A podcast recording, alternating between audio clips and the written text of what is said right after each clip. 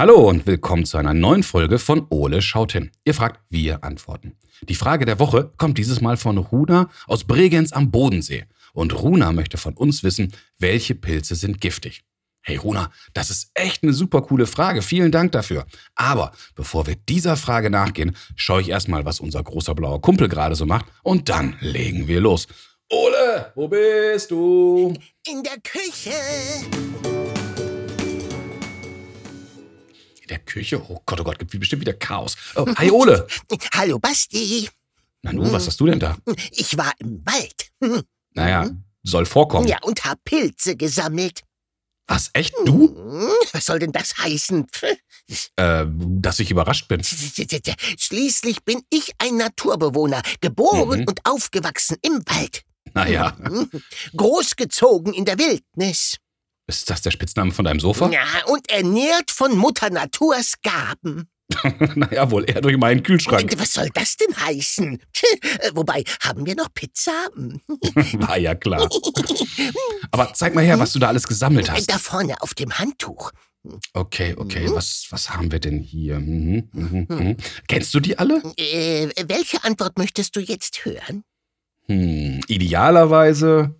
Ja, ja, schon gut. Äh, äh, nein, nicht alle. Aber pf, was soll das schon schiefgehen? Pilz ist doch Pilz, oder? Äh, eine ganze Menge, Ole. Nicht jeder Pilz ist essbar und einige sind sogar giftig. Hm, Echt? Ja, aber schau doch mal hier. Der ist doch so hübsch. So rot mit weißen Tupfen drauf. Hm? Ja, äh, genau das meine ich. Weißt du, was für ein Pilz das ist? Äh, ja, äh, lass mich kurz. Ähm, ich meine, äh, der rote Weißtupfling. Äh, eben nicht. Das ist ein Fliegenpilz, Ole. Und der ist giftig. Was? Äh, Aber der ist doch so hübsch. Hm. Ja, daher am besten nur anschauen und stehen lassen. Hm, schade. Und was ist hiermit? Hm, gute Frage. Ein weißer kleiner Pilz. Ja, es schaut doch aus wie ein Champignon. Stimmt, aber das kann auch gut ein Knollenblätterpilz sein. Und die sind ebenfalls sehr giftig, Ole. Aber ob das hier einer ist, kann ich echt nicht sagen. Hm, ich auch nicht. Hm. Hm, dann stehen wir echt auf einer Stufe mit Runa. Runa? Lass mich raten. Runa hat uns eine Frage geschickt. genau, Ole. Und Runa möchte im Grunde dasselbe wissen wie wir. Welche Pilze sind giftig?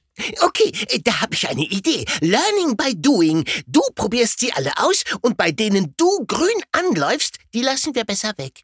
ja, herzlichen Dank, Ole. Das ist aber keine so gute Idee. Also, woran erkenne ich essbare oder giftige Pilze im Wald? Na, am, am Preisschild? ich glaube im Wald nicht. Aber welcher Pilz hat denn wann Saison? Wie denn Saison? Du meinst, es gibt eine Sommer- und eine Winterkollektion? so ungefähr, Ole. Aber ich glaube, es wird Zeit, dass wir beiden hier mal wieder genauer hinschauen. Also, Kumpel, Na, Rein in die Pilze. So Ole, lass uns mal schauen, was wir zum Thema Pilze alles im schlauen Notizbuch finden. Was sind wir doch für Glückspilze, so ein Buch zu haben. Ja, gell?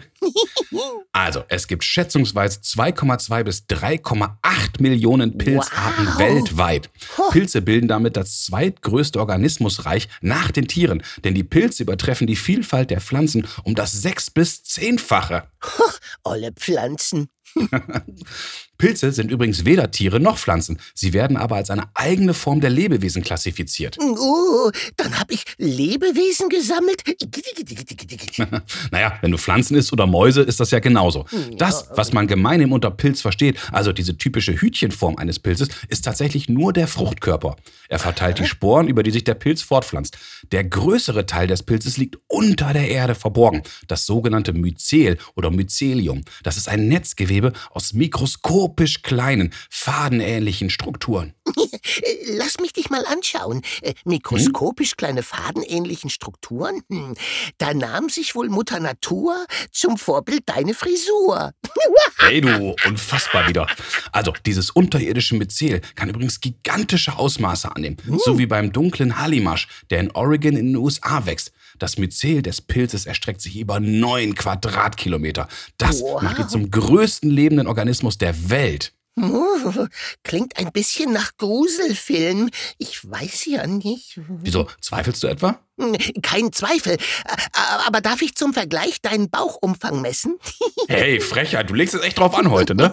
So, Ole, jetzt wissen wir schon ein wenig mehr, aber für Runas Frage reicht das noch nicht. Nö, das Myzel ist noch nicht übergesprungen.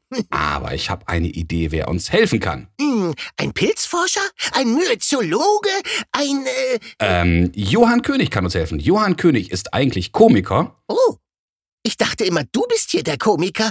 Ja, ja, sehr witzig. Auf jeden Fall tritt Johann seit über 20 Jahren auf deutschen Bühnen auf und bringt dort die Leute zum Lachen. Ah ja, jetzt sehe ich den Unterschied. Mich bringst du mit deinen Witzen meistens eher zum Weinen. Ja, unglaublich heute wieder. Aber was die meisten wahrscheinlich gar nicht wissen, ist, dass Johann auch begeisterter und passionierter Pilzesammler ist und sich sehr gut damit auskennt. Wow, ein Pilzkopf. Absolut. Und ich glaube, Johann kann uns auch ganz bestimmt bei Runas Frage weiterhelfen. Na dann ruf an. Die Antworten sprießen ja nicht von selbst aus dem Boden. Ist ja gut.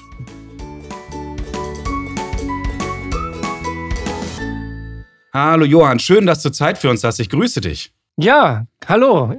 Moin du, wir haben eine ganz, ganz spannende Frage bekommen. Die Frage kommt von Runa und Runa hat uns gefragt, ja. Welche Pilze sind giftig? Ich gehe mal davon aus, dass Runa die Pilze im Wald meint und nicht im Supermarkt. Und woran ja. erkenne ich denn zum Beispiel einen essbaren oder einen giftigen Pilz, wenn ich im Wald bin?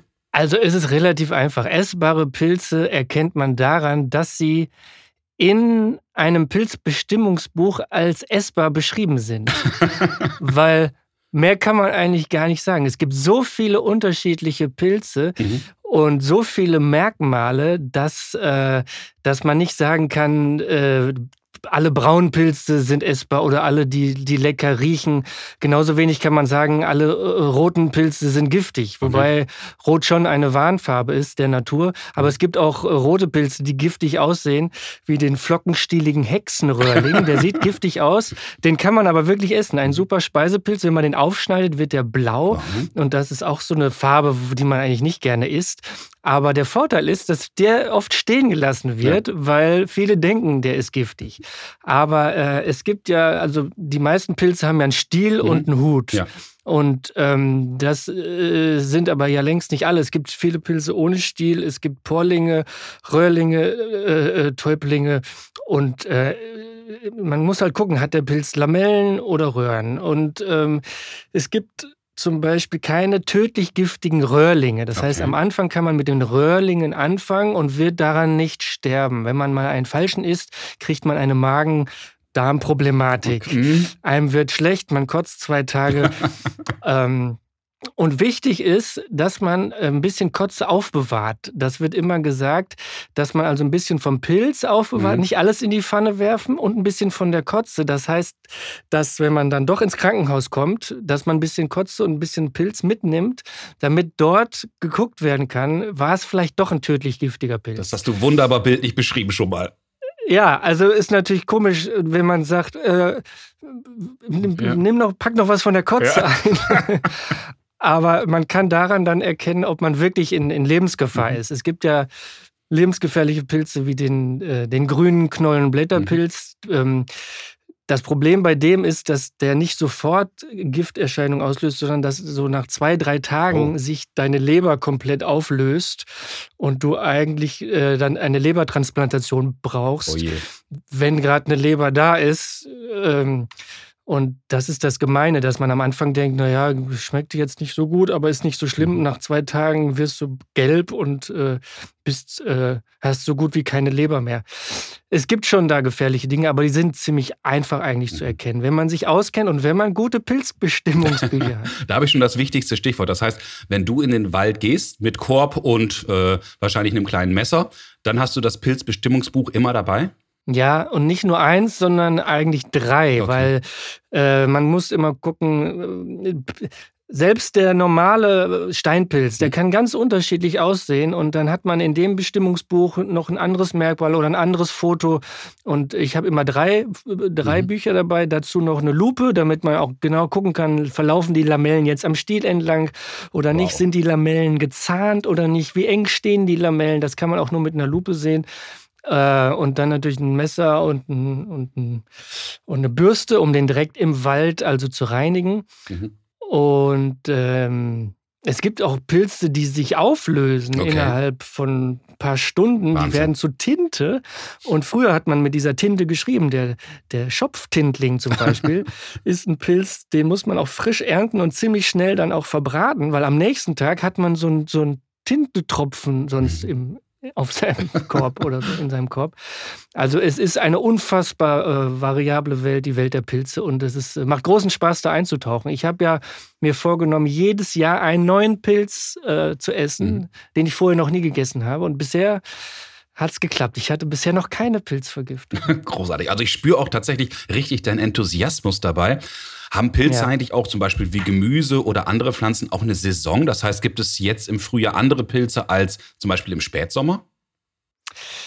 Ja, es gibt natürlich ähm, die, äh, den Herbst. Äh, im, die meisten Pilze wachsen im Herbst, Mhm. also Anfang Oktober bis zum ersten Frost. Und es gibt Pilze, bei denen ist es ziemlich klar, wann sie wachsen. Es gibt zum Beispiel die Frühjahrslorchel, Ja. es gibt den Sommersteinpilz, die Herbsttrompete und den Frostschneckling. Das sind äh, Pilze, wo man schon am Namen erkennt, wann die wachsen. Ja. Der Frostschneckling äh, wächst jetzt, also wenn es friert, im Januar. Und äh, der hat auch so eine Art Frostschutzmittel in sich. Das heißt, er geht nicht kaputt im Frost. Und ist total schmierig und klein und den äh, pflückt man am besten mit einer Schere. Ich habe immer auch eine Schere dabei, Okay. wo ich die dann abknipse. Aber die Hauptpilzzeit ist natürlich der Herbst. Da, ähm, da, ja, da, da bin ich selber oft überfordert, wo ich denke, man darf ja auch nicht zu viel äh, sammeln. Ja. Es gibt ja auch äh, Förster, die einen dann anhalten. Mhm. Die haben eine kleine Waage dabei und wenn man über ein, zwei Kilo hat, dann sagen die so, das, was jetzt hier zu viel ist, das müssen, müssen sie auf den Boden werfen und dann zertrampeln die das. Okay, das jetzt wieder zurück Also in das die habe Erde. ich schon mal gehört, dass man, äh, dass man das vor den Augen des Försters auf den Boden muss man die Pilze, die leckeren Aha. Steinpilze auf den Boden werfen, Gott. dann werden die zertrampelt, damit äh, man nicht nie wieder zu viele Pilze sammelt. Ähm, Pilze gehören ja auch zum Ökosystem, Mhm. sind wichtig, äh, sind Holzzersetzer, darum darf man auch nicht zu viel äh, mitnehmen und das dann teuer verkaufen. Das sind ja, werden ja auch gu gute Preise bezahlt. Es gibt Trüffel, Ja. die darf man in Deutschland gar nicht sammeln. Okay. Das ist auch unter Strafe. Die wachsen ja unter der Erde, Mhm. die Trüffel. Die findet man aber auch gar nicht, weil da braucht man eigentlich ein Schwein dafür. Ein Trüffelschwein oder einen besonderen Hund, Mhm. der die dann äh, äh, erschnuppert. Dafür ist die, die menschliche Nase auch zu schwach. Okay. Aber es wird teuer bezahlt im Restaurant dann später, wenn da drüber gehobelt wird über die Pasta und Gott weiß wo. genau. Alles klar. Jetzt hast du gerade schon ganz, ganz viele spannende Namen. Den Tintling und was du alles erwähnst. Und ich habe dann bin über so Namen gestolpert. Äh, da gibt es die, die dreifarbige Koralle, es gibt den Anis. Klumpfuß, es gibt den Blutschwamm, der hört sich ehrlich gesagt nicht so lecker an. Pilze haben ja eine, eine unfassbar lustige Namen auch. Wie kommt das denn zum Tragen? Gerade hast du bei einem zum Beispiel gehört, da sieht man am Namen, wann und wo er wächst. Ja, ja, das, da haben sie sich, da haben sie sich nicht viel Mühe gegeben, finde ich. Bei der Herbsttrompete. Ja, gut, Ein, das- äh, ja, das wächst im Herbst, sieht aus wie eine Trompete. Ja, mein Gott. Aber äh, blauer Klumpfuß ist ziemlich klar. Den ziehst du raus, der hat einen blauen Fuß und der Fuß ist dick. Es gibt die krause Glucke oder auch fette Mhm. Henne genannt. Ja. Das sieht eigentlich nicht aus wie ein Huhn. Es sieht eher aus wie ein riesiger Schwamm, ist aber ein total leckerer Pilz. Es gibt den flockenstieligen Hexenröhrling, habe ich schon gesagt. Der Ja. sieht aus wie, ja, wie ein Hexenröhrling halt aussieht. Rot, hat Röhren. Es gibt den lila Lacktrichterling, also eine Alliteration im. Grunde.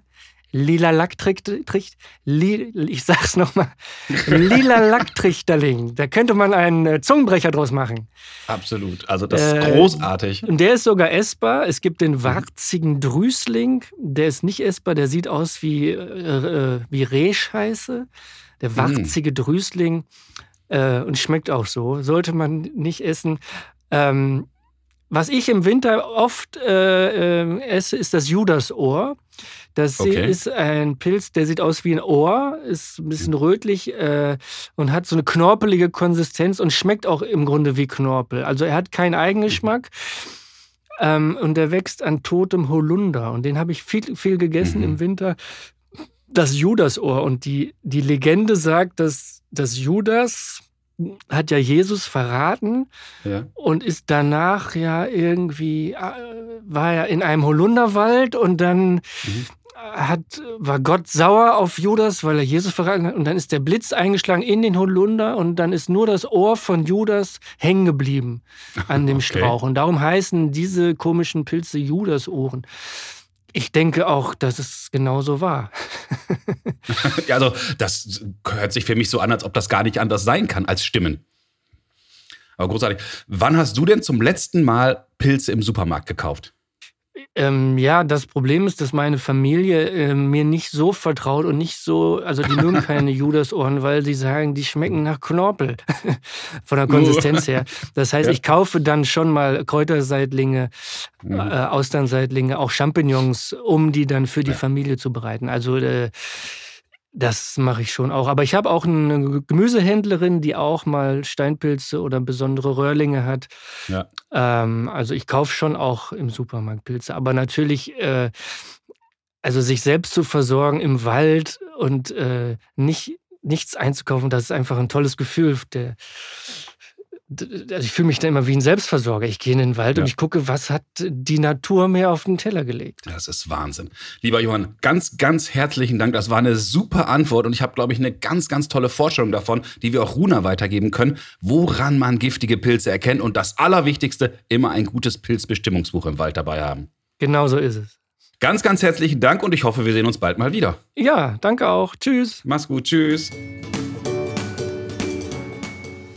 So, Ole, jetzt haben wir beiden aber wieder eine ganze Menge erfahren. Ja, die Audienz beim König war höchst erbaulich. Absolut. Lass uns mal schauen, was wir beiden alles aus diesem Gespräch mitgenommen haben. Na, einen bunten Korb an Informationen aus dem Wald. Das stimmt. Es ist übrigens gar nicht so einfach, essbare und giftige Pilze in der Natur direkt zu unterscheiden. Ja, und immer vorher schütteln. Hm, Schüttel, wieso das denn? Ja, es könnten ja noch Schlümpfe drin wohnen. Oh, oh je. Johann nimmt daher immer gleich drei verschiedene Pilzbestimmungsbücher mit, wenn er in die Pilze geht. Immer um auf Nummer sicher zu gehen. Wow, eine wandelnde Bücherei. Absolut. Die goldenen Herbstmonate September und Oktober gelten übrigens als Hauptsaison für die Pilze. Hm? Doch sammeln kann man Pilze in nahezu jedem Monat des Jahres. In den Frühlingsmonaten April und Mai sprießen beispielsweise verschiedene Morchelarten und der beliebte Steinpilz. Und im Frühsommer findet man Pfifferlinge und Parasol. Ja, und was findet man im Winter? Schneepilze? so ungefähr. Auch zwischen November und Februar kannst du mit etwas Glück und bei entsprechenden Witterungsbedingungen Pilze im Wald sammeln. Zu den Winterpilzen zählen beispielsweise der Samtfußrübling, der Austernseitling oder der kaffeebraune Gabeltrichterling. Ja, ja, ja, die Namen, die denkst du dir doch bestimmt gerade erst aus. nee, nee, denn ein besonderes Highlight sind immer wieder die Namen der Pilze. Es gibt den Klumpfuß, den Schleimkopf, den Hexenröhrling und ein ganz besonders eindrucksvoller Name ist der ockerscheidige Eierwülstling. Kannst du das ganz schnell dreimal hintereinander sagen? Aber nur wenn du anfängst. Oje, oje. Ocker, Scheidlinger, Eierwulstling, Ocker, äh, Schneidiger, nein, Eierwüstling, äh, Rocker, Schleimiger, Reierpustling äh, oder sowas. Ja, oder sowas.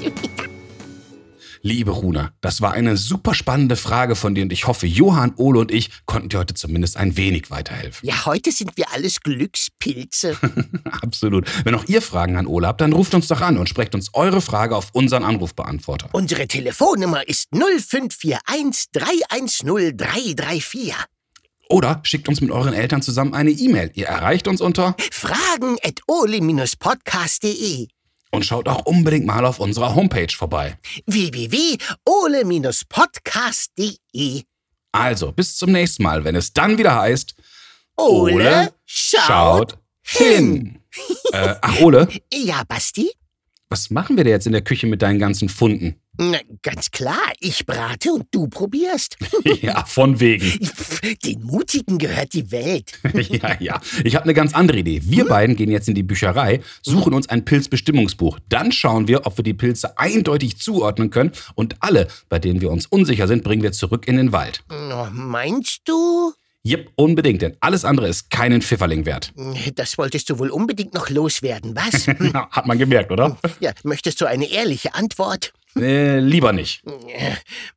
Ja, aber man kann doch trotzdem jeden Pilz essen. ja, das stimmt, aber nur die wenigsten mehrmals. Menno.